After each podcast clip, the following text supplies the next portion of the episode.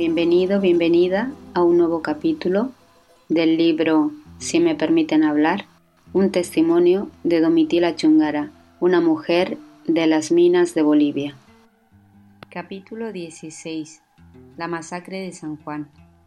Fue en el amanecer del 24 de junio del 67 que ocurrió la gran matanza que nosotros la llamamos la masacre de San Juan. Fue una cosa terrible porque todo se nos llegó de sorpresa. En todo el campamento se escuchaban los cohetes, los cohetillos que acostumbrábamos reventar en esa fiesta y que son una manera de manifestar nuestra alegría. Y entró el ejército y empezó a disparar.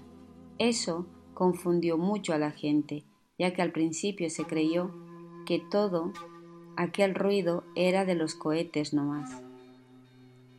El ejército planificó todo. Entró gente como civiles en vagones entraron por la estación de Cancañiri, bajaron, metieron bala a todos los que encontraron en su camino. Fue algo terrible, terrible. En la madrugada tocó la sirena del sindicato en forma alarmante. Esta sirena suena solo una vez al día, a las 5 de la mañana para despertarnos. Solamente suena en otra hora cuando hay alguna emergencia. Es bien fuerte esa sirena. Dicen que era una sirena de barco.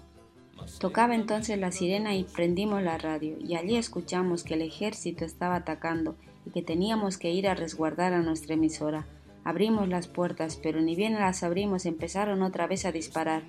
Ya estaban parapetados, contra todo y contra todos disparaban. ¿Y por qué? Bueno, pues porque se habían enterado de que el gobierno, de que al día siguiente habría la asamblea, o sea, el ampliado de los secretarios generales para plantear otra vez nuestros problemas y el gobierno no quería que ocurriera. En ese tren tuvimos que corretear las mujeres para recoger y, y salvar a los heridos y evitar que los compañeros ya eufóricos quisieran ir a enfrentar a esa lluvia de balas. ¿Cuántas cosas vimos esa noche? Por ejemplo, vi a un trabajador con su pierna masillada salir con su vieja pistola a querer enfrentar al ejército, pero nosotras pudimos quitarle el arma y esconderla. Y como lo vieron masillado, no le hicieron nada. En una ambulancia había una señora que andaba embarazada y a quien le habían tirado un tajo en el vientre. Su hijito murió. Una otra señora me gritó ¿Qué le ha pasado a mi hijo? Auxílienmelo, auxílienmelo. Yo alcé al chico y lo saqué afuera de su casa y cuando estaba por meterlo a la ambulancia, lo hice sentar sobre mí y vi todo su cráneo vacío. Esas escenas nunca las voy a olvidar nunca. Realmente fueron cosas desastrosas. Han habido familias íntegras muertas. Ha corrido sangre a morir. Ha muerto gente así, en la cama, porque disparaban a lo loco, a lo loco y contra todo. En una casa, por ejemplo, entró una bala y mató al señor, y por extraña coincidencia rebotó en la pared y mató a la esposa. El chico es huérfano y vive todavía en siglo XX. El ejército rodeó la radioemisora y los soldados querían matar a todos los que la habían hecho funcionar.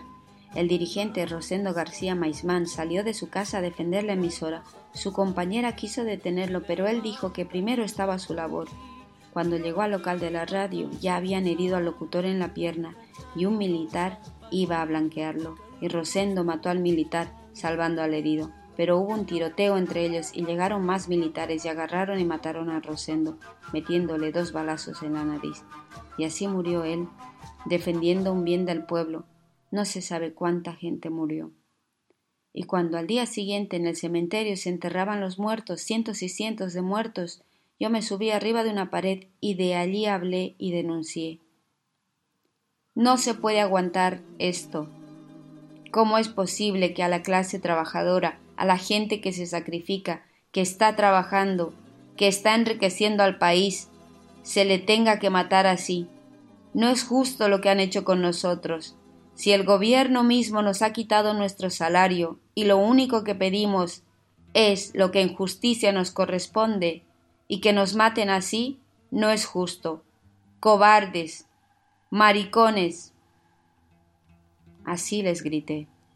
Y como esa vez había guerrillas, les dije, ¿por qué no van allí a las montañas? Allí hay hombres armados que los están esperando. ¿Por qué no van a pelear ahí? ¿Por qué vienen a matar aquí a la gente sin defensa? ¿Y cómo se atreven a hacer eso? si gracias a los trabajadores ustedes pueden disfrutar de comodidades, de casas, de carros, de paseos. Así hice una crítica de todo y pregunté también, ¿y ustedes? ¿Piensa que por tener cuatro armas pueden humillarnos? Nosotros también tenemos pantalones, tenemos hombres valientes y solamente porque no tenemos armas no podemos defendernos de este asesinato. Todo eso pasó el 25 de junio. En el próximo capítulo, ¿Dónde está la minera?